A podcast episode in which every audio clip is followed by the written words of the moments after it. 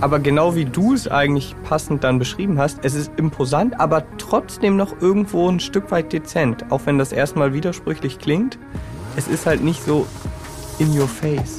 Egal ob Kleinwagen oder SUV, Elektro oder Verbrenner, 70 oder 700 PS. Jedes Auto ist anders. Und wir fahren sie alle in. Erst fahren, dann reden und damit ein herzliches Hallo von meiner Seite.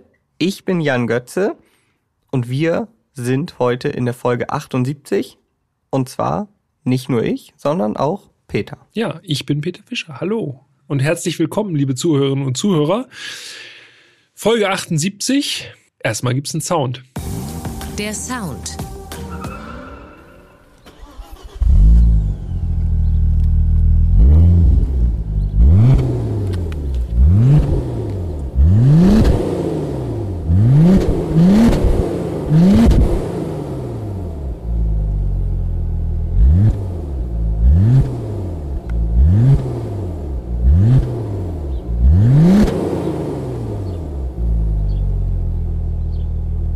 Klingt besser, als ich ihn in Erinnerung hatte, muss ich gestehen. Ja? Ja. Von draußen auch schon imposanter. ja. So ein richtig Turbo-Sound. Ne? Man merkt so richtig, wenn der Abgasdruck weg ist, dann schupp, fällt der Sound so ab. Heute reden wir über den Power-Kombi schlechthin. Jedenfalls so um die Jahrtausendwende, würde ich mal sagen. Es geht um den ersten Audi RS4. Insider werden ihn auch als B5 äh, bezeichnen. Also, das ist der Baucode RS4 B5, gibt die Generation an. Der erste Audi RS4. Jo, es ist mal wieder Zeit für etwas äh, Sportlicheres nach dem Hilux und dem Polestar 2. Und der RS4 ist dafür perfekt geeignet. Er ist das Topmodell des A4 und, wenn man so möchte, ja auch der Nachfolger des RS2 Avant. Das stimmt. Der wurde davor gebaut, so Mitte der 90er Jahre. Der RS4 kam zur Welt sozusagen im Jahr 1999, Ende 99 und wurde auch nur sehr, sehr kurz gebaut.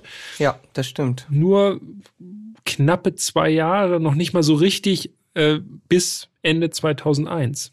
Also Ja, wirklich Das stimmt. sehr begrenzter Zeitraum nur. Und je nachdem, welcher Quelle man Glauben schenkt, äh, wurden entweder 6030 oder vielleicht auch 6046 gebaut. Also Kommt bestimmt darauf an, ob Vorserie mit Ja. reingerechnet wird oder so Nullserie oder so. Ja, Audi selbst sagt 6046, davon würde ich jetzt auch erstmal ausgehen. Das stand auch auf dem Datenblatt unseres Audi RS4 B5. Und das ist natürlich nicht viel, aber ich habe gelesen, dass angeblich sogar nur die Hälfte geplant war. Und dann war der RS4 so beliebt, dass Audi gesagt hat, okay, dann kommen wir der Nachfrage nach und äh, bauen einfach mehr. Und ehrlich, ich kann es ja verstehen. Ich erinnere mich sehr, sehr gut an dieses Fahrzeug, das ja im Grunde, auch wenn es jetzt eine ganz andere Karosserieform hatte, den B5 RS4 gab es ja nur als Avant, Genau. also jedenfalls ab Werk. Dann gab es nachher Umbauten und so. Also andere Karosserieform als der BMW M3 E46, aber trotzdem irgendwie immer mit dem M3 verglichen in irgendeiner Konstellation. Kurios eigentlich. Und das waren ja beides wirklich so richtige Hype-Autos, ne? So Ja. um die Jahrtausendwende. Also wirklich, äh, damals hatte man wirklich so den, irgendwie so die Idee, okay, das könnte jetzt wirklich so, das ist wirklich so die Krone der Autoschöpfung, so. Ja, und witzigerweise, wenn man jetzt ganz ehrlich ist, ja auch wieder jetzt Hype-Autos. Ja, stimmt. So, Ja, gute 20 Jahre später ist der Hype wieder da. ja, korrekt. Außerdem können wir auch noch mal kurz sagen, weil ich habe es hier gerade mir aufgeschrieben, wenn man sich das nochmal vor Augen führt, M3 aus der damaligen Zeit, also E E46, 343 PS, Sauger, rein Sechszylinder, C32 AMG, da erinnern sich wahrscheinlich nicht mehr ganz so viele dran, Kompressor V6 damals bei AMG, Mhm. 306, 354 PS, Ja, äh, super andere Konzepte irgendwie. Und der Audi, das können wir schon mal ruhig schon mal droppen, V6 Biturbo 381 PS. Also rein von der Zahl, also von, von den PS-Werten her auf jeden Fall Spitzenreiter in diesem Trio. Ja, das muss man sagen. Und wenn man jetzt mal überlegt, also 1999 ein Kombi, 381 PS, das war schon eine ganz schöne Ansage, war schon amtlich. Und es kommt ja noch hinzu, dass der RS4, wenn man es ganz genau nimmt, das erste Auto war, das äh, quasi bei der Quattro GmbH entwickelt und gebaut wurde in Neckarsulm. Ja, richtig. Ah, sehr gut. Ja, Neckarsulm. Ja, Neckarsulm. Das habe ich hier bei einem meiner allerersten Termine gelernt. Das ist doch auch ganz wichtig. Also das muss heute auch noch mal als Spezialwissen hängen bleiben. Noch mal schnell. Neckarsulm. Ja, nicht Neckars Ulm. Korrekt. Ja. okay. Ich glaube, wir können noch einmal ganz kurz sagen, was der RS4 damals gekostet hat. Damals war es ja noch die Zeit, in der in DM gerechnet wurde, also in deutscher Mark. Ja. 127.000 Mark, das war der Basispreis und ich erinnere mich grob, ohne es jetzt nochmal nachgeschaut zu haben, dass der M3 E46 irgendwo ganz knapp unter 100.000 Mark, oh, man muss sich echt konzentrieren, Oh, anfing. Also RS4 tatsächlich wahrscheinlich auch dadurch, dass man natürlich nochmal einen Kombi-Aufschlag zahlen musste, aber doch ein bisschen über M3 damals positioniert vom Preis. Aber hatte natürlich auch ein bisschen mehr Leistung. Korrekt. Ein bisschen mehr Karosserie, ein bisschen mehr Türen, ein bisschen mehr Leistung und ein bisschen mehr angetriebene Achsen natürlich. Ja. Und deshalb auch ein bisschen höherer Preis. ich finde, wir schauen noch einmal ganz kurz, bevor wir jetzt direkt zum Design übergehen, schauen wir uns noch einmal die Nachfolger an, denn mittlerweile Ja. gibt es vier RS4-Generationen. Nach dem B5 kam dann der B7. Das war allerdings erst 2005. Also es gab dann quasi fast vier Jahre Pause. Der B7, der kam mit V8 Sauger, dem 4,2 Liter Sauger, den es dann auch im R8 V8 gab. Und was ganz besonders am B7 war, den gab es nicht nur als Avant, sondern auch als Cabrio Mhm. und auch als Limousine. Ja. Da haben sie gemerkt, okay, das Konzept RS4 scheint aufzugehen. Irgendwie Genau. stehen die Leute da drauf. Mittelklasse Fahrzeug mit viel Leistung. Und dann haben die richtig losgelegt in Neckarsulm. Ja, und haben dann aber danach auch schon wieder aufgehört, so richtig loszulegen, denn der Nachfolger B8, der hatte auch noch einen V8-Sauger, dann ein bisschen mehr Leistung, 450 PS, der kam 2012 auf den Markt, allerdings wieder nur als Avant. Immer abwechselnd, ne? Genau, ja, aber das Kann man geht, sagen, geht aber auch danach- nicht auf. Denn der aktuelle RS4, der B9, der ist seit 2017 auf dem Markt, der ist aktuell auch noch erhältlich und den gibt es auch nur als Avant.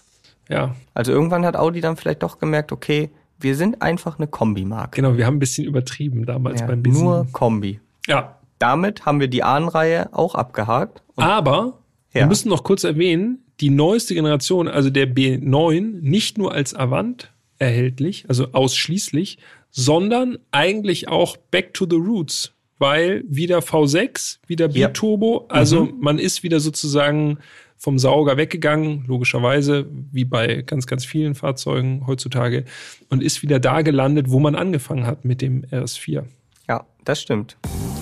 Das Design.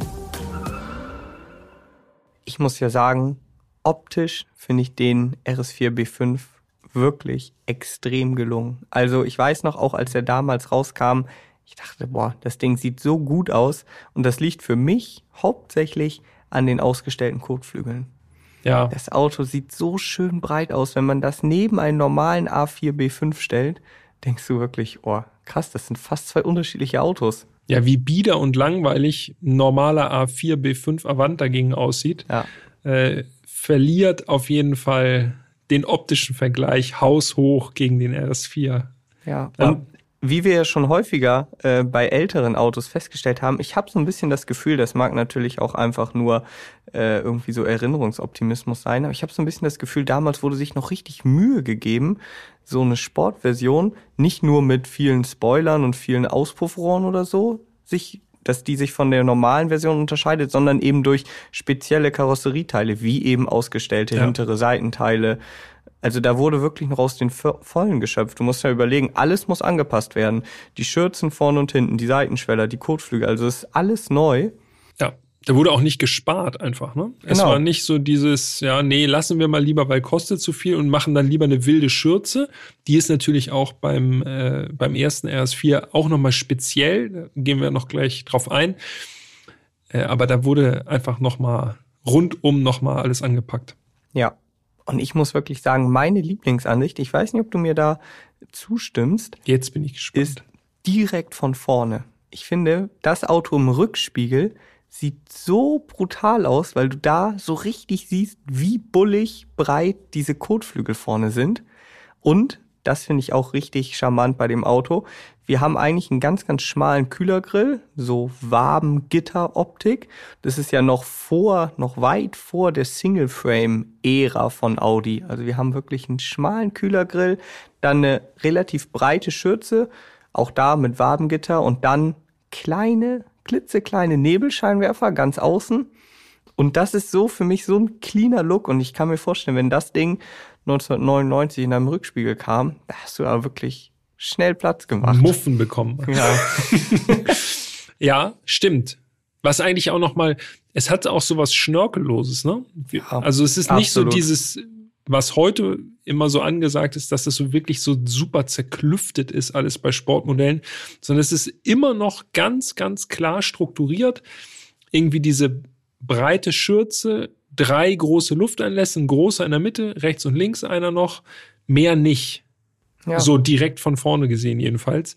Aber die Schürze hat natürlich noch Gimmicks, äh, so kurz vor den Vorderrädern, also da, wo die Schürze, die Stoßstange sozusagen aufhört, hat er rechts und links noch jeweils so zwei Kiemen. Ne? Ja. Und Das sieht auch wirklich unverschämt gut aus, muss ich sagen.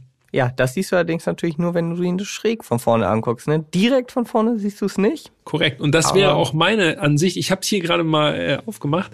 Ich finde, Mhm. dieser Blick auf diese Kiem, also geht gerne mal, wenn ihr jetzt gerade könnt und das legal möglich ist, auf Instagram, erst fahren, dann reden, ihr wisst ja Bescheid. Da sind natürlich die Bilder des roten RS4 B5, den wir fahren durften bei der Audi Tradition, zu sehen. Und äh, ihr werdet es nachvollziehen können, da bin ich mir ziemlich sicher. Ja, und du hast es gerade angesprochen, Rot, Misano Rot heißt die Farbe. Finde ich eine mega Farbe. Und das war ja nicht die einzige geile Farbe, die es damals für den RS4 gab. Ich habe ja auch damals da, oder auch da das Gefühl, dass die Hersteller sich viel mehr getraut haben. Heutzutage kannst du zwar fast alles über irgendwie individual oder exclusive bestellen, aber die wenigsten machen es. Und damals gab es halt auch einfach als offizielle Farbe neben Rot Imola Gelb auch eine mega Farbe. RS4 in Gelb. Oder wenn es dann doch ein bisschen dezenter sein soll, Goodwood Green. Habe ich letztens noch einen in Hamburg gesehen, tatsächlich, B5. Krass, richtig krass. super selten. Ehrlich gesagt musste ich selber nochmal nachgucken, weil ich gedacht habe, nee, das kann eigentlich nicht sein, dass es den in dunkelgrün gab, überhaupt Mhm. ab Werk. Doch, gab es. Gab es, ja. Äh, Ist nur ziemlich selten. Also die meisten sind, glaube ich, entweder rot, gelb, sieht man Ja, auch manchmal ja. schwarz, silber. Schwarz und Silber ist noch relativ häufig, das stimmt, ja. Ja, also wirklich die Front imposant. Du hast schon gesagt, das ist deine Lieblingsansicht frontal drauf. ja aber genau wie du es RS4. eigentlich passend dann beschrieben hast, es ist imposant, aber trotzdem noch irgendwo ein Stück weit dezent. Auch wenn das erstmal widersprüchlich klingt, es ist halt nicht so in your face. Ja, das stimmt. Man muss eigentlich, muss man zweimal hingucken, Genau. um zu sehen, ah ja, doch, es ist einer. Und dann gibt's natürlich auch viele, die damals zumindest äh, auch mal ihren äh, normalen A4 Avant ein bisschen umgebaut haben, was aber gar nicht so einfach war. Aber die Schürze, Mhm. da gab's dann so RS4 Lookalike. Ja, das stimmt. Ah, es- Also, ich habe die Bilder hier auch nochmal. Es ist schon wirklich optisch absolut gelungen. Gehen wir mal weiter rum. Ja, lass mal machen. Als erstes die Felgen. Also auch eine wirklich schöne, klassische Felge. Also auch da finde ich super schnörkellos. Neun Speichen, Mhm. 18 Zoll. Also, Und 18 Zoll, das klingt ja heute relativ klein, mhm. aber wenn man das jetzt auf den Fotos sieht, füllen die Radhäuser schon richtig gut aus. Und Ja. dann stehen die auch noch so schön raus. Also es ist wirklich eine Top-Kombination. Echt eine super schöne Felge. Gerade beim RS4 B5 und auch beim RS4 B7. Diese Vielspeichenfelge. oh, die beim B7, die war auch ziemlich groß, ne? Zumindest wirkte Ja. die riesig. Genau, und so fili eher so filigran. Beim B5 ja eher, naja, ich sag mal so, ordentliche Stege schon, diese Speichen. Aber beide Felgen wirklich top. Ja, die Einfach für Felgen- das jeweilige, für das jeweilige Baulos sozusagen einfach Einfach, ich finde, da muss man gar nicht andere Felgen aufziehen. Sieht serienmäßig schon top aus. Ja, würde ich auch, würde ich auch sagen. Da hat Audi damals richtig gute Arbeit geleistet. Mhm. Und was ich auch gut finde, ist, dass die Felgen auch sehr, sehr gut im Rathaus stehen. Das ist ja Mhm. etwas, worüber ich mich heutzutage oft, oft aufrege. Ja. Wenn einfach so extrem viel Platz ist oder die Felgen sehr weit drinnen stehen und du denkst, boah, da müssen ja locker 50er Distanzscheiben drauf, damit das hier halbwegs ordentlich aussieht.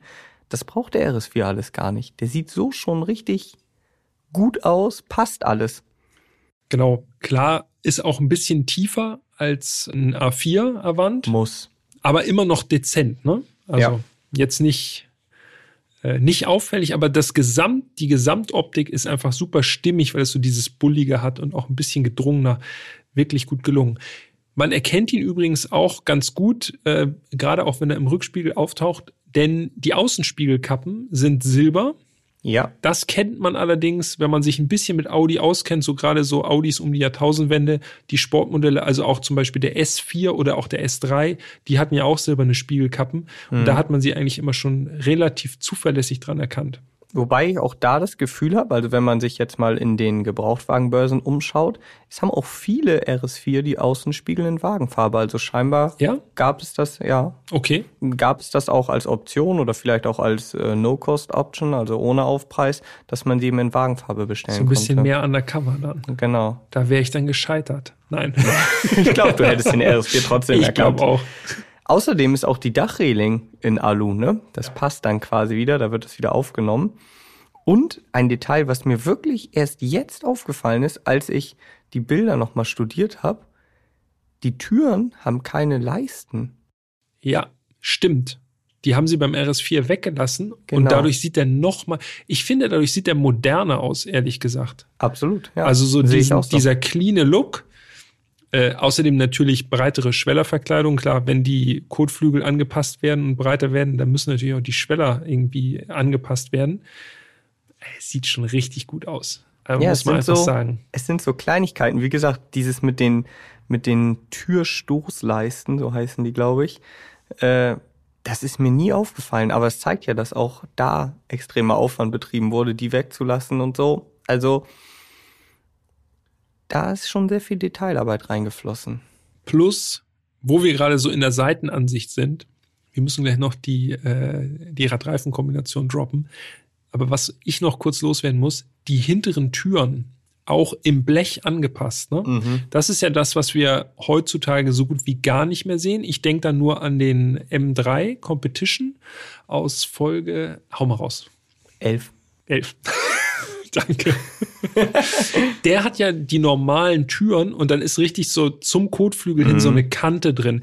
Das gab es damals beim RS4 nicht, sondern die sind wirklich im Blech angepasst, wirklich feinste Arbeit. Ja, das stimmt. Traumhaft. Radreifenkombination 255, 35, 18. reicht absolut aus. Ja, super, wie gesagt, super geiles Maß. steht stämmig da, der Ja. RS4. Das muss man so sagen. Dann bewegen wir uns noch einmal ganz kurz zum Heck. Auch da gibt es natürlich ein Erkennungsmerkmal außerhalb des Logos natürlich, Mhm. das aber auch, glaube ich, oft weggelassen wurde, also äh, gecleante Heckansicht sozusagen. Die Endrohranlage, ne? Zwei Ja. ovale Rohre. Wir haben schon gehört, was da so rauskommt, gerade eben. Äh, daran erkennt man ihn eigentlich relativ zuverlässig. Und die Schürze hinten auch wieder mit diesen drei, es sind blinde Auslässe, also da ist nichts drin, aber auch wieder so drei schwarze Elemente wieder drin, nimmt eigentlich die Optik von der Front wieder schön auf. Sieht einfach stilvoll sportlich aus. Und ich muss ja sagen, also wirklich das Heck, das ist so klassisch beim RS4 B5. Ich meine, überleg dir das mal, verglichen mit heutigen Sportmodellen. So, da haben ja selbst Kompaktsportler haben heutzutage vier Endrohre, angedeuteten Diffusor, Dachkanten, Spoiler. Also wirklich teilweise ja auch extrem überzeichnet. Und da hast du damals das absolute Topmodell, wahrscheinlich Ja. der Powerkombi schlechthin mit 381 PS. Und dann denkt man sich, ja, und dann machen wir zwei dezente Rohre, passen die Schürze an, weil das auch nötig ist, weil das ja gar nicht anders geht. Und that's it. Dann lassen wir es so. Und das, da muss ich sagen, das finde ich schon wirklich extrem stilvoll. Definitiv. Vor allem, wenn man, also wirklich nicht übertrieben einfach. Ja, untertrieben und eigentlich. Wenn man, genau, wenn man die Leistung, also wir haben es ja schon gesagt, C32 und M3 waren zumindest nominell dann doch ein bisschen schwächer. Und gerade der M3 hat er natürlich schon mit vier Endrohren richtig dick aufgetragen. Ne? Das war eigentlich auch so der erste M3, der schon so ein bisschen in Richtung heutzutage ging, wo man einfach wirklich gleich gesehen hat, okay, das Ding will auf jeden Fall sportlich sein. Ja, das stimmt. Also ich muss sagen, um das Designkapitel abzuschließen, nach wie vor, damals fand ich das Auto einfach nur beeindruckend. Heutzutage, es ist extrem gut gealtert, ein wunderschönes Design. RS4B5 finde ich optisch absolut mega. Geht mir genauso. Ich bin auch beim B7, muss ich sagen, der RS4 B7, mhm. der jetzt nicht äh, Gast im Podcast ist, aber ich habe Schwierigkeiten, mich zwischen den beiden zu entscheiden, wenn ich einen wählen müsste. Ah, ich glaube, ich würde auch den B5 nehmen, weil es einfach der RS4 für mich ist jedenfalls. Ja, also B7 finde ich optisch auch sehr gelungen. Ähm, da gibt's noch ein, zwei andere Punkte, die ich an dem besonders gut finde, aber da kommen wir später nochmal zu. Lass uns erstmal jetzt äh, in den äh, B5 reinjumpen. Das machen wir. Der Innenraum.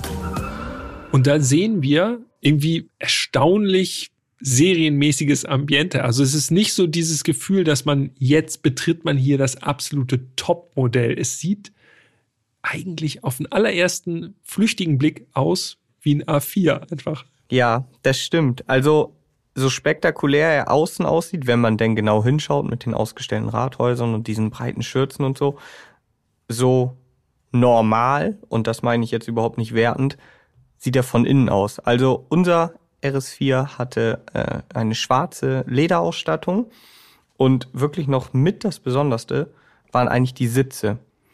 Recaro-Sitze, auch wunderschön, weil in diese Rückenlehnen quasi das RS4-Logo und auch der Recaro-Schriftzug so richtig eingeprägt waren, ne? Ja, ja, richtig, richtig feine Arbeit. Wir kennen das heutzutage, kennt man das von AMG. Genau. Da ist das ja auch gerne mal äh, auf den Kopfstützen äh, so richtig so reingeprägt ins Leder. Ja, aber ansonsten war es ein relativ unspektakuläres Cockpit, ne? Also ja. auch da muss man sagen, dezent geblieben auf jeden Fall. Man hat so ein bisschen erkannt, vorm Beifahrersitz äh, war in der Zierleiste so ein Quattro-Schriftzug. Okay, das an sich ist jetzt auch nicht super speziell. Das äh, ist, äh, es gab ja auch andere Allrad A4 und ansonsten schwarzer Klavierlack bei den Intarsien, Leder, auch so auf den Sitzen gerade auch so richtig knautschiges Leder, ne? Das war ja, so noch richtig, richtig, echtes Leder, dickes nicht diese echtes Leder. Nachbildungen von heute. Genau, aber ansonsten nur für Kenner und Kennerinnen erkennbar. Ja, das stimmt. Das Lenkrad, das hat mir auch besonders gut gefallen, ein rundes Dreispeichenlenkrad, also nichts irgendwie abgeflacht oder so. Das wird ja heute gern gemacht, so um Sportlichkeit irgendwie unterschwellig den Leuten quasi beizubiegen. beizubiegen, zu sagen, hier, das ist ein besonders sportliches Auto da. Einfach rund, quasi ja, der gesamte Lenkradkant, so perforiertes Leder mhm. und keine Tasten, gar nichts. Einfach nur unten in der Lenkradspange noch ein ganz kleines RS4-Logo und ansonsten wirklich auch hier eher Zurückhaltung. Ja, definitiv. Bei der Instrumentierung, wenn man so durchs Lenkrad durchguckt, dann ist natürlich äh, Zurückhaltung erstmal ein bisschen vorbei. Tacho bis 310. Mhm. Das war damals natürlich auch schon äh, eine richtige Landmarke. Okay, ganz so schnell ist er nicht, dazu kommen wir später noch. Aber wenn man so äh, als kleiner Butcher da irgendwie reingeguckt hat, da war man auf jeden Fall schon beeindruckt. Denn natürlich analoge Instrumente. Also wenn das Auto aus ist, dann sieht man trotzdem noch, was VMAX zumindest laut Tacho ist. Ja, das stimmt, genau. Ja, und ansonsten Drehzahlmesser mit rotem Bereich so bei ja, 6,5 ungefähr. Und da auch nochmal ein RS4-Logo im Drehzahlmesser. Aber ganz ehrlich, also klar, die Instrumentierung an sich ist natürlich beeindruckend, aber auch der Tacho ist jetzt ist schnörkellos und schön.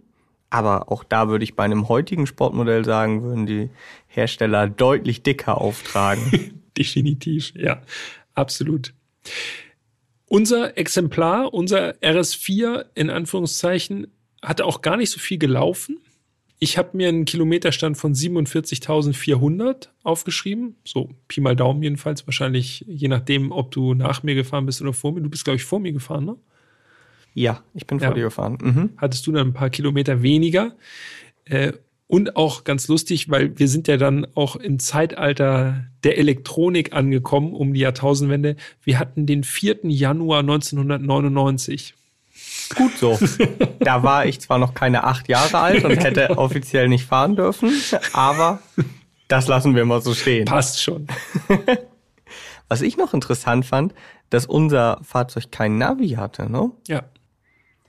Also zu der Zeit gab es schon Navis. Zurückhaltung und auch da. grundsätzlich bin ich ja froh, weil die Navis aus der Zeit, da haben wir auch schon oft drüber gesprochen, selbst die Navis von vor fünf Jahren, die wirken ja heutzutage schon überholt. Und damals gab es halt noch so ein Navi, was es auch bei Mercedes oder so gab, mit so einem ganz kleinen Display, so einem quadratischen. Ja. Das würde man heutzutage eh nicht mehr nutzen. Aber untypisch, dass quasi ein damaliges Topmodell dann eben nicht mit Navi geordert wurde. ja, Dafür aber mit Bose Soundsystem. das stimmt. Und das ist natürlich schon feine Ware. Habe ich allerdings ausgelassen, Ja, muss ich sagen. Also da wird jetzt nicht auf einer Testfahrt irgendwie jetzt äh, Bose Sound genossen, vor Ja, allem vor nicht allem bei einem nicht auf- Sportwagen. Auf so einer kurzen Testfahrt auch, ne? Also. Das stimmt, ja. Was sagst du zur Sitzposition? Wie, wie hast du Platz gefunden im RS4? Ich habe gut gesessen, hat mich ehrlich gesagt aber auch nicht überrascht. Ich fand die Sitzposition, die hätte natürlich, aber da bin ich auch speziell, die könnte immer ein bisschen tiefer sein, grundsätzlich, bei fast Ja. jedem Auto.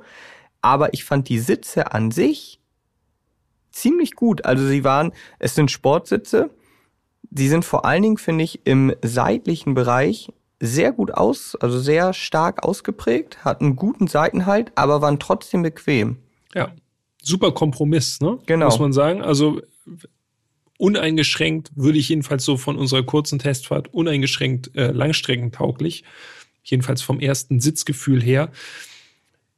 Ich habe ja ehrlich gesagt ein bisschen Probleme gehabt.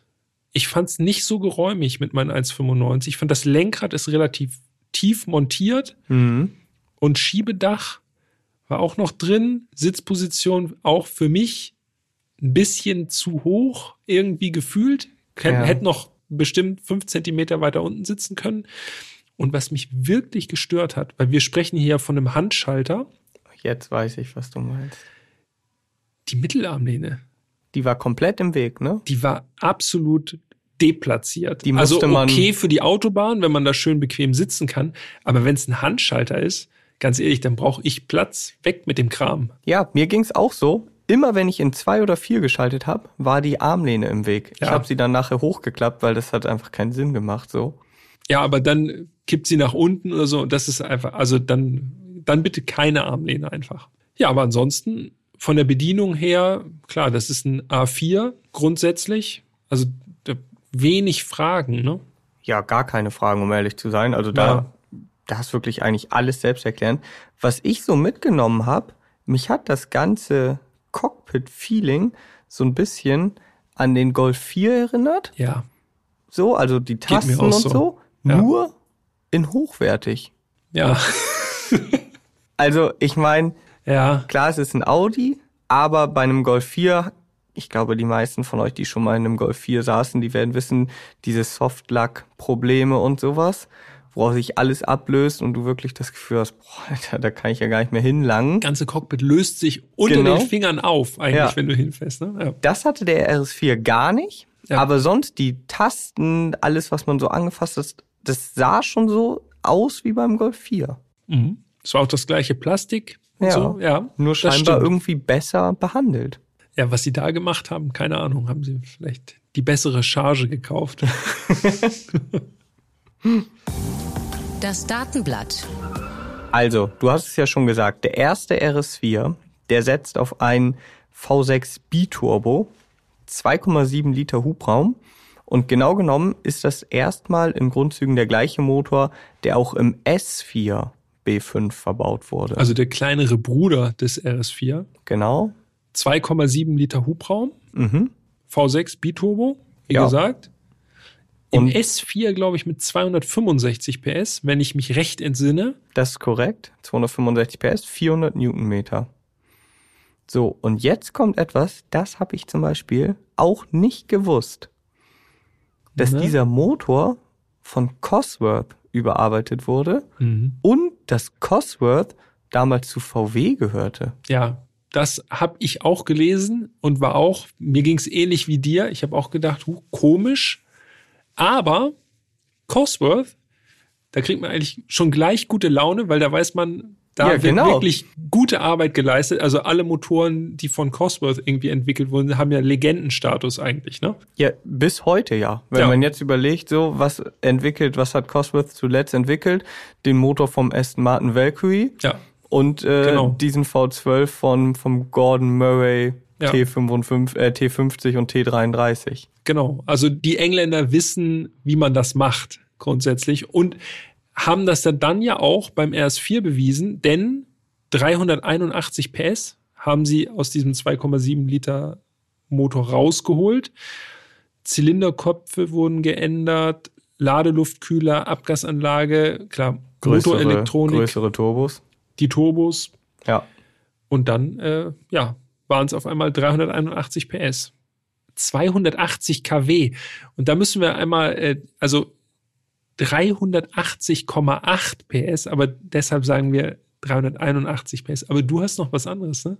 Wie Ja. hast du dir das gemerkt früher? Ich muss tatsächlich sagen, beim RS4 muss ich immer an ein Autoquartett von mir denken. Ich weiß nicht mehr ganz Das genau. du sowieso immer. Ja, sowieso, aber es gibt so ein paar Sachen, die haben sich eingebrannt. Das habe ich schon mal gesagt. Ferrari R50, 521 PS, 325 km/h und 3,9 Sekunden. Der war ewig immer der Beste so. Außerdem hat sich eingebrannt bei mir BMW M5 E39, Ja, der, 400 PS. ja. So, das war auch immer so drin. Und kurioserweise diese Leistung 381 PS vom RS4 B5. Wie gesagt, ich weiß nicht mehr ganz genau, ob es Edelflitzer oder Luxusklasse von Top Ass war, damals aus diesen Jahren. Beides passt. Beides passt und beide Ja. hatte ich auch und die habe ich, die kamen ja auch jedes Jahr neu und dann wurden immer nur ein paar Karten geändert, natürlich nicht alle. Und ich weiß noch, als ich damals das erste Mal dieses Quartett in der Hand hatte, habe ich diese Karte vom RS4 gesehen, habe gesehen, 381 PS, krass, habe weiter durchgeblättert und dann kam der Ferrari F355 GTS. Ja. Also damals Mittelmotorsportwagen, das neueste von Ferrari. Und der hat auch 381 PS, exakt gleich viel. Und damals habe ich gedacht, krass, dieser Audi-Kombi genauso viel PS wie der Ferrari, das muss ja eine krasse Rakete sein, so. Ja. Und das hat diese Zahl, diese 381 PS bei diesen beiden Autos, hat sich genauso bei mir eingebrannt. Das fand ich mega beeindruckend. Ja, ja, glaube ich, ist ja auch mega beeindruckend, muss man sagen. Aber ich habe irgendwie immer mir 380 PS damals gemerkt. Es ist auch, glaube ich, irgendwo findet man das auch immer noch. Also das ist immer Mhm. mal so, mal so aufgerundet, abgerundet. Aber 381, das klingt ja auch ein bisschen, klingt ja noch ein bisschen nach noch mehr. Ja, hätte mal das Quartett gehabt, ne? Ja, hätte ich das mal gehabt. Oha. Aber du hast ja alles. Du hast ja alle Quartetts. Ich habe die ja alle noch. Drehmoment 440 Newtonmeter maximal und zwar zwischen 2500 Umdrehungen und 6000 Umdrehungen. Mhm. Also wirklich so ein schönes Plateau baut sich da auf. Ganz anders die Leistung, ne? Die Höchstleistung, die 381 PS liegen bei 6100 Touren an. Also echt ganz weit oben. Wir haben schon gesagt, äh, roter Bereich irgendwie so 6,5, irgendwo da so der Dreh. Ja, Also man kann das ganze Drehzahlband wirklich nutzen auf der Suche nach der Höchstleistung. absolut, das stimmt. Und auch die Fahrleistungen waren wirklich für damalige Verhältnisse extrem beeindruckend. 0 auf 100, 4,9 Sekunden. Mhm. Also unter 5 Sekunden für ein Kombi. Soll ich es nochmal sagen? Ja, sag noch mal. Es kennen, es wissen noch nicht alle den Referenzwert. Der Referenzwert für, für sämtliche Fahrzeuge Porsche 911 Baureihe 996 Turbo 420 PS 4,2 Sekunden von 0 auf 100. So. Und also da sieht man ja schon, der Audi nur, nur 40 oder 39 PS weniger und auch nur ein paar Zehntel langsamer. Also wirklich, genau. das war damals off-limits. Natürlich immer Allrad, also Quattro, das ist klar, aber auch immer Handschaltung. Und wir wissen ja, Mhm. Handschaltung kann auch mal beim nicht so perfekten Start auch mal das ein oder andere Zehntel kosten. Und außerdem ist das Auto auch, ja gut, an heutigen Maßstäben gemessen wäre es für ein Kombi leicht. Damals würde ich sagen, war es jetzt kein Leichtgewicht. Nee. 1620 Kilo wiegt der RS4 B5 und das sind so ungefähr 200 Kilo mehr auch als ein M3 wog. Ja gut, aber dann natürlich auch Kombi. Da Klar, ist schon ein bisschen mehr Blech drumherum und Ja. mehr drin. aber wie gesagt 1620 Kilo damals nicht so ultra leicht. Nee. Und umso beeindruckender diese 4,9 Sekunden. Ich habe sogar einen Wert gefunden 0 auf 200 17 Sekunden. Ja. Das ist Auch wirklich gut. schnelles Auto, muss man sagen. Absolut, definitiv. Höchstgeschwindigkeit, Mhm. streng abgeregelte 250 km/h, obwohl ich auch gelesen habe, der ging schon auch noch ein bisschen besser. Also irgendwie so 260 oder so waren wohl echt auch drin, selbst wenn die Ja. Sperre drin war. Glaube ich. Offen 282. Oh, interessant. Das ist äh, auch wirklich flott für Ja, ein so definitiv. praktisches Fahrzeug wie ein Audi Kombi. Ja, klar. Und dann muss man ja auch noch sagen, dass dieser Motor, dieser 2,7 Liter V6 Biturbo, der ist ja auch extrem standfest und der wird ja auch sehr gerne sehr leistungsstark getuned, ne? Ist ja auch bei einem Turbomotor wirklich auch durch Chip-Tuning damals gerade wirklich auch sehr einfach möglich gewesen, da mehr rauszuholen. Da geht's ja bis 1000 PS rauf. Also Ja, aber das dann das nicht mit dann- Chip-Tuning. Nee, das ist kein Chip-Tuning mehr. Da ist dann schon noch ein bisschen äh, mehr Aufwand nötig. Aber der Motor gibt es her. Ja, also genau. auch in vierstellige Bereiche vorzustoßen. Also im absoluten Extremfall natürlich. Und wie gesagt, gilt trotzdem als standfest. Und das äh, bezeugen tatsächlich auch viele Autos, wenn man so ein bisschen mal online schaut. Bei M-Modellen finde ich das ja immer so bemerkenswert. Es gibt selten M-Modelle, die über 200.000 Kilometer auf dem Tacho haben. Eigenartig. Verdächtig, verdächtig. Das kann jetzt jeder selber interpretieren, wie er möchte. Aber beim RS4, wenn man mal schaut, das Angebot an sich ist ziemlich klein, aber gleich so die günstigsten so, ich sag mal so, es geht los bei um und bei 35.000 Euro. Da sind gleich auffällig viele dabei, die 200, 230, auch mal 250.000 Kilometer auf dem Buckel haben. Und in Foren habe ich sogar von RS4 B5 gelesen, die 400.000 Kilometer und mehr geschafft haben. Ja, Spricht fürs Auto auf jeden Fall. ja, das stimmt. Oder für Cosworth. Die haben wahrscheinlich auch noch. Ja, Da haben das die noch irgendwie Spezialingredienzien noch gefunden. Ja, das stimmt. Ja, also von den Fahrleistungen, von den Daten her, können wir, glaube ich, äh, uns auf ein sportliches Erlebnis gefasst machen und äh, lass mal den Schlüssel drehen, oder? Ja, und aber eine Sache noch, fällt mir gerade noch ein. Ja. Der Motor sieht auch noch richtig gut aus. Ja, ah, habe ich auch hier. Ja. richtig, ja, stimmt. Wenn man die, wenn man die Motorhaube mal Ja. aufmacht, Genau. echt schick. Eine Ja. Motorabdeckung, die aber nichts mit den heutigen Motorabdeckungen zu tun hat, wo das einfach nur dummes schwarzes Plastikkrams ist, sondern da hat sich noch jemand Mühe gegeben, ne? Mit Ja. so einer angedeuteten Ansaugung und so. Also echt. Mit Carbon, Fein. Mhm. mit V6 Biturbo Schriftzug. Solltet ihr euch anschauen, unter erst fahren, dann reden, alles zusammengeschrieben Mhm. auf Autobild, äh, auf Autobild, auf Instagram. Jetzt bin ich schon ganz durcheinander. Also, weil, nochmal, weil der Motor so schön aussieht. weil der so schön ist. Erst fahren, dann reden, alles zusammengeschrieben auf Instagram. So muss es richtig heißen. Da seht ihr die Bilder. Und das Auto sieht richtig gut aus. Allerdings. Das Fahren.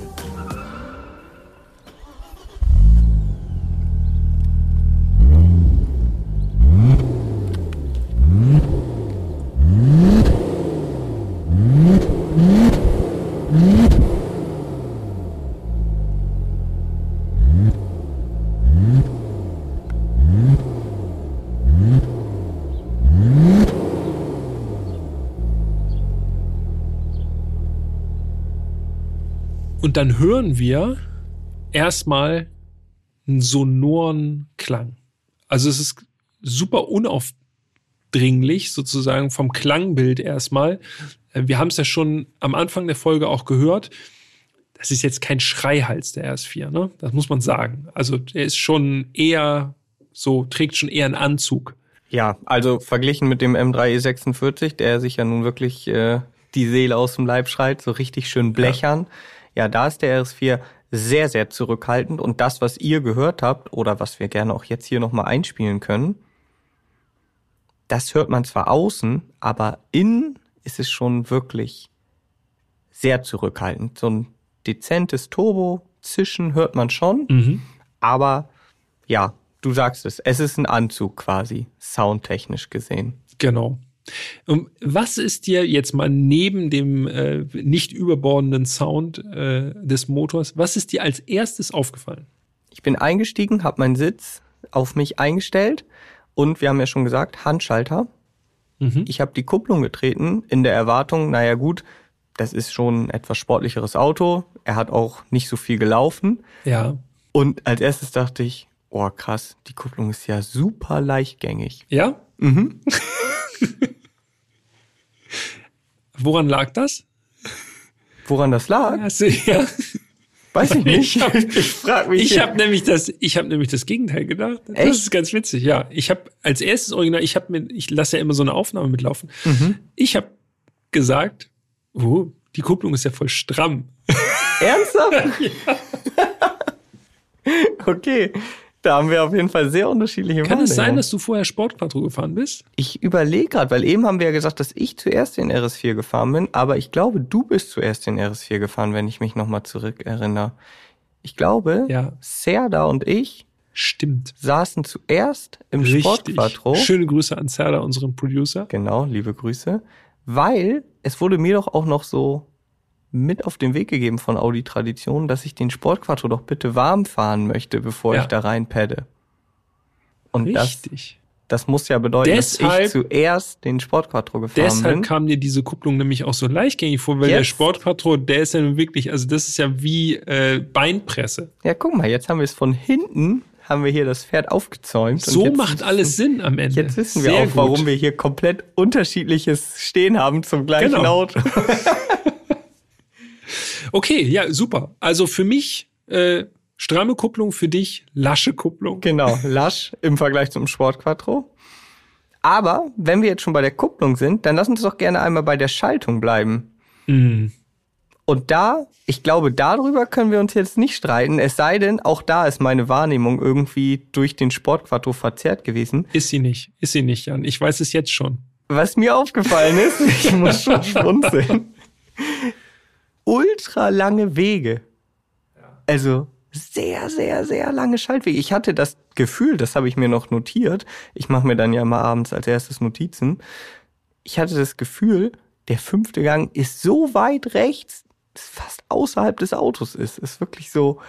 Ja. Wir Also- sprechen über ein Sechsgang äh, Genau. Handschaltgetriebe. Ne? Ja, Ja. genau. Also der fünfte, ja, da muss man den Arm lang machen, auf jeden Fall, Genau. um da hinten ranzukommen. Habe ich mir auch aufgeschrieben. Ich habe ich habe es ein bisschen weniger. Ich habe Schaltwege recht lang, aber meine Arme sind ja auch noch ein Stückchen länger. Okay. Und was mir beim Getriebe und beim Schalten gerade auch aufgefallen ist, die Gänge, also der Schalthebel, der flutscht so Mhm. aus den Gassen so komisch raus in die Mittelstellung. Was soll das denn? Also ich will doch sozusagen einfach so ein BMW hat das ja bei den äh, gerade so um die Jahrtausendwende, so dass die Gänge so so richtig reingesogen werden in die Schaltgasse. Mhm. Beim Audi ist es andersrum. Da Die werden flutschen die so, rausgesogen. flutschen die so raus. Das will man doch überhaupt nicht haben. Irgendwie so ein bisschen gummimäßig vom Schaltgefühl her und auch, müssen wir einfach sagen, auch ein bisschen hakelig das Ganze. Ja, also es war Ah. nicht so ein richtig schönes, sportliches Handschaltgetriebe. Und ich meine, wir sind ja nun beide große Fans der Handschaltung, aber das hätte ich ein bisschen anders erwartet von so einem sportlichen und starken Kombi. Da hätte ich schon gedacht, okay, das ist Ja. alles ein bisschen handfester, So ein bisschen crisper ist, Ja, ne? genau. Wir sind auch nicht die Ersten, die das so empfunden haben. Ich habe tatsächlich auch noch mal geguckt. Also das hat man auch damals schon zur Bauzeit auch schon einfach so zur Kenntnis genommen, aber so richtig angetan war davon auch niemand. Okay, komisch. Hm. Naja, gut, also sagen wir mal so, äh, das ganze Schalten, das war jetzt nicht die Paradedisziplin, weil dann war ja auch noch die Mittelarmlehne im Weg. Ja, ja, ja, stimmt, stimmt. Aber man muss auch der Fairness halber sagen, man hat sich dann relativ schnell dran gewöhnt. Ne? Also das ist, äh, also ich bin ja schon froh, wenn es äh, handgeschaltet überhaupt sich bewegen lässt, das Fahrzeug. Ja, ich glaube, wenn das jetzt noch ist irgendwie so eine alte, alte Automatik gehabt hätte, wären wir noch weniger zufrieden gewesen, gebe ich dir recht. Aber man ist natürlich, wie du es gerade auch gesagt hast, man ist natürlich verwöhnt, wenn man mal ein BMW Handschaltgetriebe aus dieser Zeit gefahren ist, weil da merkst du einfach, okay, so gut kann's sein. Ja. Plus, wenn es ein heutiges sportliches Fahrzeug ist, was es dann noch als Handschalter gibt, dann ist das meistens ja schon so, dass man das auch wirklich, dann ist das einfach schon, egal welcher Hersteller, ist das schon richtig gut gemacht. Die Schaltwege sind kurz und das klackt so durch. Ähm, von daher müssen wir die Maßstäbe vielleicht so ein bisschen mehr in Richtung 1999 verschieben. Ja, das sollten wir sowieso machen, auch wenn wir jetzt als nächstes über den Motor sprechen. Denn ich finde, der Motor ist natürlich, ist schon das Highlight an dem Auto. Ja, definitiv. Absolut. Also, ich habe, ich lese Ja. jetzt mal vor, das ist jetzt Ja. Zitat Ja. von meinen Aufzeichnungen. Hier steht, Durchzug oberhalb von 3000 richtig gut, ab 5000 geht die Post ab. Ja, lustig. Also ich bin beruhigt. Also das mit der Kupplung, das war äh, dem Vorgängerfahrzeug alles geschuldet, je nachdem. Habe ich genauso. Ich habe hier stehen, ab 2500 Touren beginnt der Schub. Also da merkt man richtig, wie der Lader oder die Lader sind es ja, es sind ja zwei, so Druck aufbauen.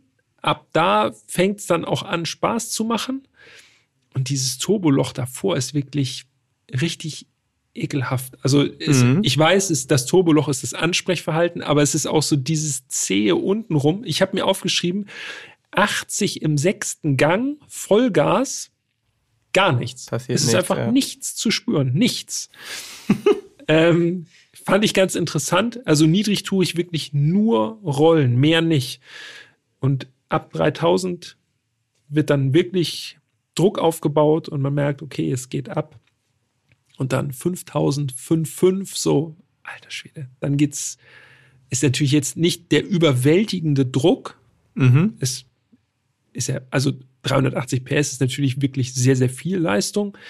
Aber es fühlt sich jetzt nicht an, als würde man davon übermannt werden. Aber es ist für einen Turbomotor finde ich diese Kraftentfaltung einfach super cool, dass du wirklich ausdrehen musst und den Motor immer auf Zug halten musst, um das zu nutzen. Ja, Das finde ich super interessant, weil das erwartet man jetzt von einem V6 Biturbo. Also wenn man da jetzt mit heutigem Maßstab rangeht, denkt man, okay, das ist einfach, der dreht dann vielleicht 6,5 und dann aber so ab 5000 tut sich eigentlich gar nicht mehr so viel. Da geht untenrum viel Drehmoment und das ist die Sensation und dann oben raus, ja, dann Mhm. drückt er halt noch, aber ist jetzt nicht spektakulär. ja, das stimmt. Und wo ich dir auch recht gebe, ist natürlich, dass man jetzt sagt, okay, gemessen an heutigen Maßstäben ist das Ding jetzt keine Rakete. Aber das habe ich ja eigentlich immer, wenn ich ältere Fahrzeuge fahre. Ich versuche mich dann immer so in die Zeit zurückzuversetzen, auch wenn das natürlich schwierig ist, wenn ich damals acht war.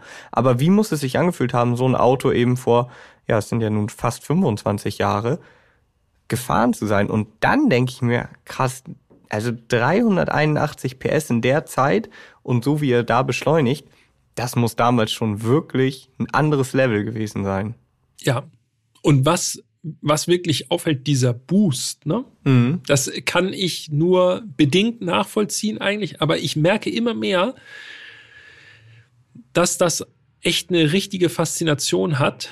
Äh, dieses Turbolader-Boost-mäßige, das macht den schon echt aus, den RS4, dass du wirklich so dir, dieser Druck, der sich aufbaut, n- ansatzweise so ein Oldschool-Turbomotor wie im Sport Quattro auch, natürlich schon viel harmonischer und viel zivilisierter alles. Ah, das schon, hat schon eine eigene Faszination auf jeden Fall.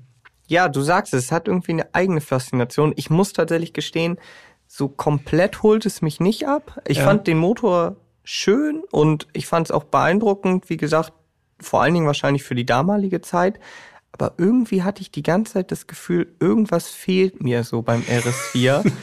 So, Ja. wahrscheinlich in erster Linie Sound, muss ich ganz ehrlich sein. Mhm. Ich bin natürlich so ein Fanatiker. Ich mag es einfach, wenn man den Motor so richtig präsent im Ohr Wenn, du hat. das, wenn das so ist, als würde man im Motor sitzen. Genau, Oder das im Ansaugtrakt. das finde ich schon, Ja. schon sehr, sehr geil. Und auch so dieses Drehzahlband von einem Sauger, ja, ich mag das einfach noch lieber. Aber der Motor, da bin ich, bin ich so ehrlich, der hat mich schon imponiert. Also ja. so das Ansprechverhalten, wie du eben es schon beschrieben hast, die Leistungsabgabe auch, das fand ich schon richtig gut. Was ich auch gut fand, die Lenkung. Ich fand, das war eine direkte Lenkung, jetzt nicht überspitzt, das hätte auch gar nicht gepasst. So, Ja. also war eine wirklich eine ausgewogene Lenkung, hat mir gut gefallen, Mhm. passte perfekt. Der lenkte auch gut ein, muss Ja. man sagen. Also ich hätte auch zum Beispiel nicht gedacht, ich hätte mir den Kopf lastiger vorgestellt. Okay. Es war so ein bisschen, fand ich vom Gefühl her leicht, als hätte er auch eine Hinterachslenkung. Hat er natürlich nicht. Aber der hat echt, ich finde vom Einlenkverhalten für so einen äh, schweren Motor auf der Vorderachse fand ich das echt, fand ich echt gelungen. Ja, sagen. doch, fand ich auch. Also Mhm. wahrscheinlich werden sich die Nachfolger mit dem dicken V8 nicht ganz so Hm, vor der Vorderachse, immer ja, schwierig. Ja, ein bisschen dann wieder so Sport-Quattro-Feeling. ja, genau. Aber was mir nicht so ganz gut gefallen hat, beziehungsweise was nicht so nach meinem Geschmack war, war tatsächlich das Fahrwerk. Also wenn man es jetzt wohlwollend ausdrücken möchte, also wenn ich es wohlwollend ausdrücken möchte, würde ich sagen, es war sehr ausgewogen. Ja, So.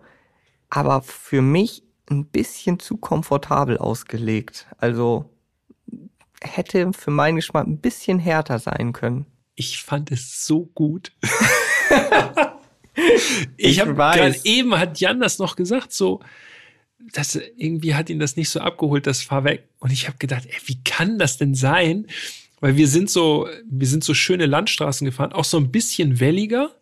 Mhm. Also da waren auch schon in der Kurve auch noch so ein paar Wellen und so.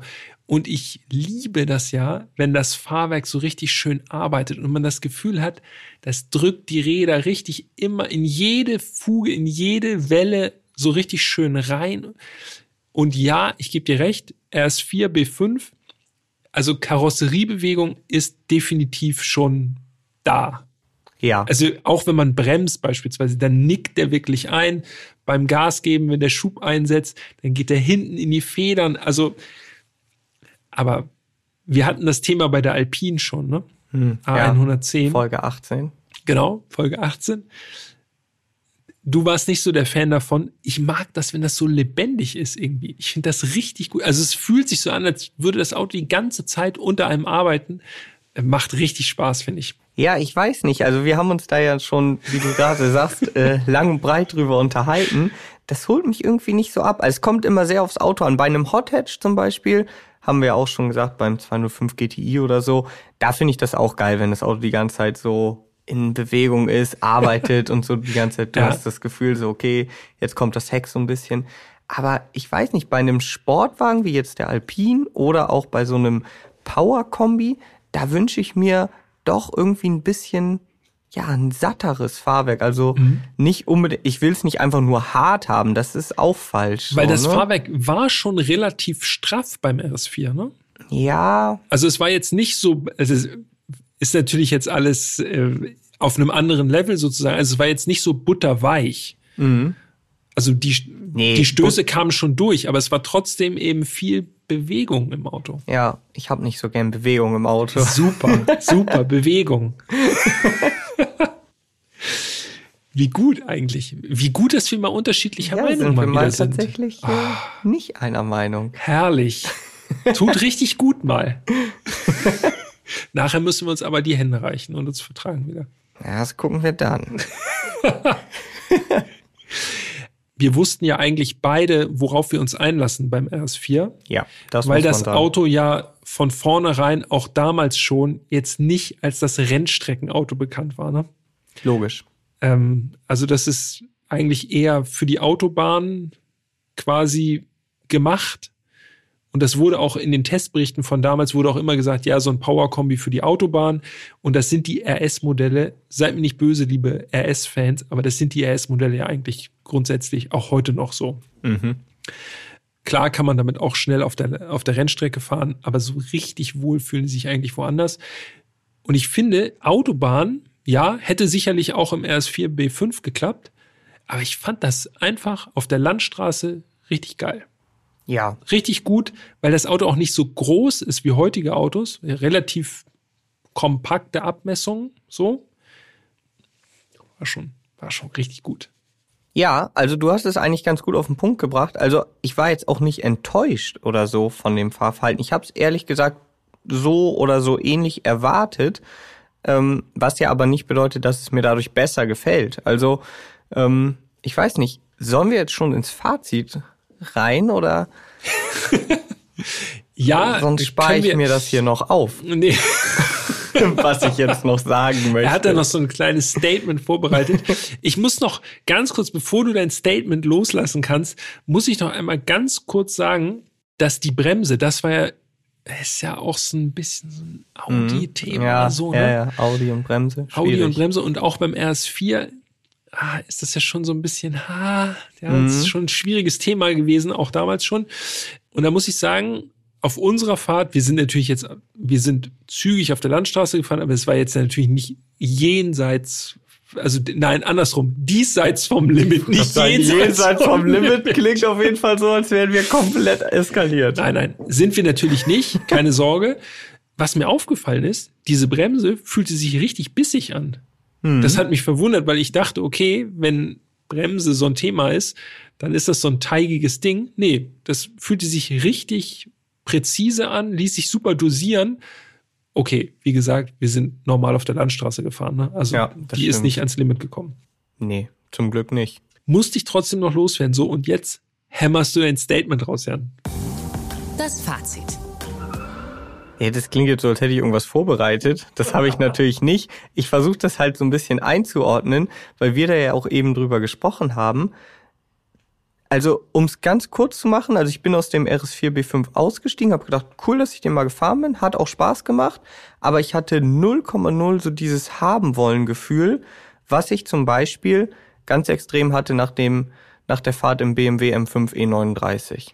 Ja, So. das stimmt. Das hast du auch, glaube ich, in der Folge damals noch gesagt. Genau. Ne? So direkt Da bin ich ausgestiegen und Autoscout so, ey, angeschmissen. Wahnsinn, was Ja. für ein Auto. Fuhr sich für mich noch 20 Jahre später halt richtig beeindruckend. Natürlich das, und daran, daran mache ich das auch beim RS4 überhaupt nicht fest. Nicht, dass ihr jetzt denkt, ja, der ist total verwöhnt, der will mal 600 PS und deshalb findet er es langsam. Es geht überhaupt nicht so darum, dass das Auto jetzt schnell ist. Ich finde es, wie gesagt, beeindruckend, wenn man überlegt, damals war das sicherlich sehr, sehr schnell. Ich habe nämlich auch nochmal nachgeschaut, ein 996 Carrera, ne? Der Mhm. hatte damals 300 PS. Ja. So, und das Ding hatte 381 PS. Und dann kommt da so ein Kombi. da muss man wirklich sagen, also das war damals wahrscheinlich extrem schnell. Und wenn ich 20 Jahre später in ein Auto einsteige, dann kann ich auch nicht erwarten, dass das sich irgendwie so auch nur ansatzweise so schnell anfühlt wie damals. Und daran mache ich das auch gar nicht fest. Aber ich habe dann immer so dieses, diese Erwartung, oder wenn ich jetzt in dem Markt wäre, würde ich mir sagen, okay, ich möchte jetzt ein Auto, was halt irgendwie dann emotional ist oder aus anderen Sachen heraus oder aus anderen Gründen heraussticht. Und da hat mich der RS4 B5 tatsächlich nicht abgeholt. Also ich fand ihn nicht sonderlich emotional. Ich finde ihn optisch wunderschön. Das, da bleibe ich bei. Ich finde, der sieht, also der sieht noch besser aus als damals, finde ich heutzutage. Wirklich ein richtig geiles Ding. Aber ich hätte ihn dann wahrscheinlich nur zum Hinstellen, weil wenn ich mir vorstelle, ich habe so fünf Autos in der Garage und der steht dabei, würde ich den wahrscheinlich eher nicht fahren. So, ich muss wirklich sagen, das lag hauptsächlich daran, also die Schaltung hat mir nicht so gut gefallen und das Fahrwerk hat mir nicht so zugesagt. So, Motor, Optik, geil. Mhm. Schaltung, Fahrwerk, für meinen Geschmack nicht so geil. Ich guck da gnädig drüber hinweg, über, äh, also was heißt, ich guck gnädig über die Schaltung hinweg. Fahrwerk, wie gesagt, weich, lustig, charakterstark.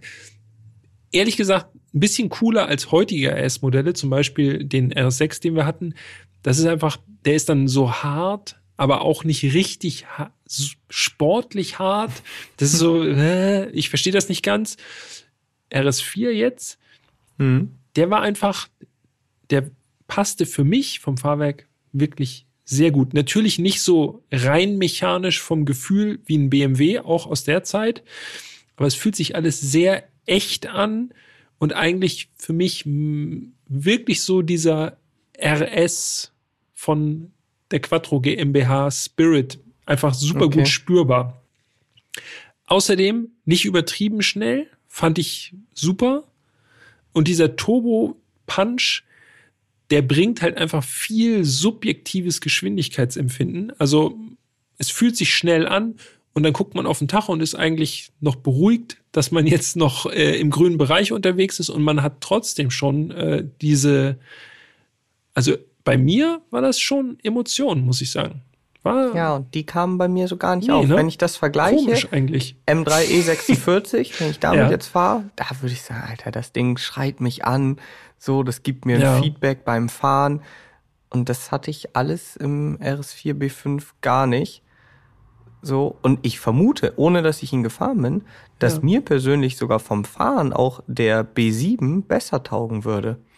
So, der ist zwar auch nicht monsterschnell und wie gesagt, darum geht es mir auch gar nicht, aber der hat halt wenigstens so Charakter vom Sound her. also der klingt 4,2 schon, Liter V8 klingt schon der wirklich. klingt es schon brachial. ja, richtige Soundmaschine. Und ich vermute fast, dass das für mich dann sogar der bessere RS4 wäre. Auch wenn ich Okay. optisch weiterhin beim B5 bin und ich finde es auch mega charmant, so diesen, diesen Status, den der B5 inne hat. Einfach der erste RS4, das Ding, was man irgendwie auf 1000 PS pushen kann und so, finde ich auch alles geil, aber ist halt nicht mein Auto. Okay, alles klar.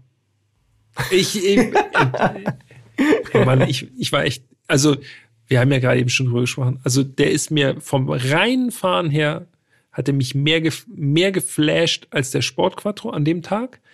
Wobei der Sport Quattro natürlich einfach komplett irre ist. Einfach, weil es wie so ein Feuerwerk auf vier Rädern ist. Ja. Und wirklich so, dass man aussteigt und man ist komplett geschafft.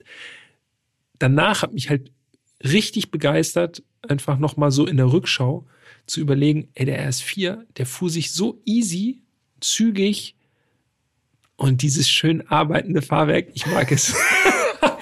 Ich mag das Irre vom Sport Quattro. Lustig. Ja, das ist auch, das hat, das hat natürlich auch seinen ganz eigenen Reiz. Ja, aber ich mag dieses Understatement und irgendwie ist es, fühlt sich bequem an und trotzdem sicher und schnell und der zieht sich so schön gerade aus, aus dem Kreisverkehr raus. Das ist halt RS. So. Aber es ist lustig, weil du hast ja manche, wenn ich so begeistert bin von irgendeinem Auto, dann ist es manchmal so, dass du sagst, okay, den brauche ich jetzt nicht mehr fahren. Das ist schon wieder Honda S800 war so, Alpine eigentlich auch, ne? Ja. Da warst du jetzt auch nicht so angetan. Nee, also Also Honda nicht so S800 100% Folge angetan? 42, ja, da habe ich ja auch gesagt, Alter, war ein wilder Ritt so, aber müsste ich nicht nochmal haben. Lustig, ne? Und Alpine tatsächlich, ja, da habe ich eben noch so überlegt. Also grundsätzlich hat mir die Alpine aus Folge 18 ja schon gut gefallen. Wir hatten die A110 Pure. Aber ich würde gerne mal diese neue Version jetzt fahren. R. R. Ja. Ich vermute fast, dass die für meinen Geschmack, die wird sicherlich härter sein, Ja. dass die dann irgendwie mir mehr taugt. Ich weiß nicht. Ich habe dir ja auch schon eben gesagt, ich finde zum Beispiel so, also nicht, dass ihr das falsch stellt, ich will nicht einfach nur ein bretthartes Fahrwerk, wo das Auto die ganze Zeit rumhüpft, so. Aber ich finde zum Beispiel, auch wenn man das jetzt schwierig in der Audi-Folge sagen kann, ich finde, dass Porsche das ja wirklich vom Spagat her perfekt hinkriegt. Man kann ja in den meisten Porsches, äh, den neueren, die Dämpfer auf hart stellen. Und wenn man das macht, merkt man so richtig, für die meisten Landstraßen ist es zu hart. Und wenn du dann die Dämpfer wieder Ja, ausstellst, quasi, dann hast du dieses, so ein Feeling brauche ich bei einem sportlichen Auto. ja. Nee, ich will dancen. Ich will dancen, klingt auch geil. Okay, ja, das ist doch mal ein Schlusswort. Ja. Peter will dancen. So ist es. Ich gehe jetzt äh, ohne RS4 dancen und wir müssen noch verraten, was die nächste Folge ausmacht. Ne? Warte mal, Ja. ich muss mal ganz kurz hier nochmal In der nächsten Folge, mal den Master aufmachen. da können wir gleich zwei. Hints geben. Der erste Hint, Uh. es ist tatsächlich nochmal eine neue Marke. In Folge 79 Stimmt, endlich mal. haben wir mal wieder eine neue Marke. Ja, und der Motor ist eigentlich Genau, wirklich, und das ist der, der zweite Hint. also wirklich, also sonderbar. Ein ganz spezieller Motor. Ja. Und es gab einen Hinweis Und es zu ist ein diesem. Verbrenner. Ja, und es So gab viel einen muss man sagen. Hinweis Es zu diesem nicht Auto, irgendwie mit Gummibärchen betrieben. der oder so. mitgeliefert wurde in der Bordmappe. Den habe ich dir noch gezeigt. Ja, richtig. Und da haben wir beide noch gesagt, das haben wir aber noch nie gesehen. Ja. Sollen wir die schon raushauen? Nein. Also wer trotzdem drauf kommt, gerne bei Insta erst fahren, dann reden, eine DM an uns schicken. Wir sind gespannt auf eure äh, Ratereien oder vielleicht weiß es auch jemand, vielleicht beobachtet uns heimlich. Ihr werdet ja auch tatsächlich richtig gut inzwischen, ne? Wenn wir, Ja, wir hin und wieder so nicht zu viel verraten. manchmal geben wir Hints und dann posten wir vielleicht noch mal so ein kleines Detail aus dem Innenraum oder so und da gibt es schon viele Leute, die sagen, aha, Ey, allein, dass Das wir die Marke noch nicht ich hatten. doch schon. Oh, ah, da gibt es echt noch viele. Ja. wir warten mal ab, was sich im äh, Eingang so tut in der nächsten Zeit. Wenn ihr uns ansonsten schreiben wollt, könnt ihr natürlich auch per E-Mail Kontakt zu uns aufnehmen. Podcast.autobild.de, da landet ihr direkt bei Jan und mir im Posteingang. Instagram haben wir schon erwähnt. ja. Lasst ein Follow da. Rezensionen sind auch gerne gesehen. Ah ja, stimmt. Haben wir lange nicht mehr äh, aktiviert, ne? Ja, das stimmt. Also Rezensionen bei Apple Müssen wir Podcasts nächstes Mal zumindest. am Anfang gleich machen. ja, Das machen ist wir. schon ja, von der Strategie her besser. Hilft uns sehr. Freut uns natürlich auch zu lesen, was ihr gut findet, was ihr vielleicht noch verbessern würdet. Ja, und dann würde ich sagen, das war Folge 78. Das war der Audi RS4 B5. Super Auto. Mit unterschiedlichen Meinungen von uns. Kommt auch nicht Ja, so häufig vor. Das stimmt. Ich bin schon aufs nächste Bodyroll-Auto gefasst. Du suchst jetzt wahrscheinlich extra Da solche kommt noch aus. was, da kommt noch was, ich weiß es schon. Alles klar. Vielen Dank für heute, Jan. Ja, danke dir. Vielen Dank fürs Zuhören und wir hören uns nächste Woche mit diesem komischen Motor. Ja, bis nächste Woche. Macht's gut. Danke. Ciao, ciao.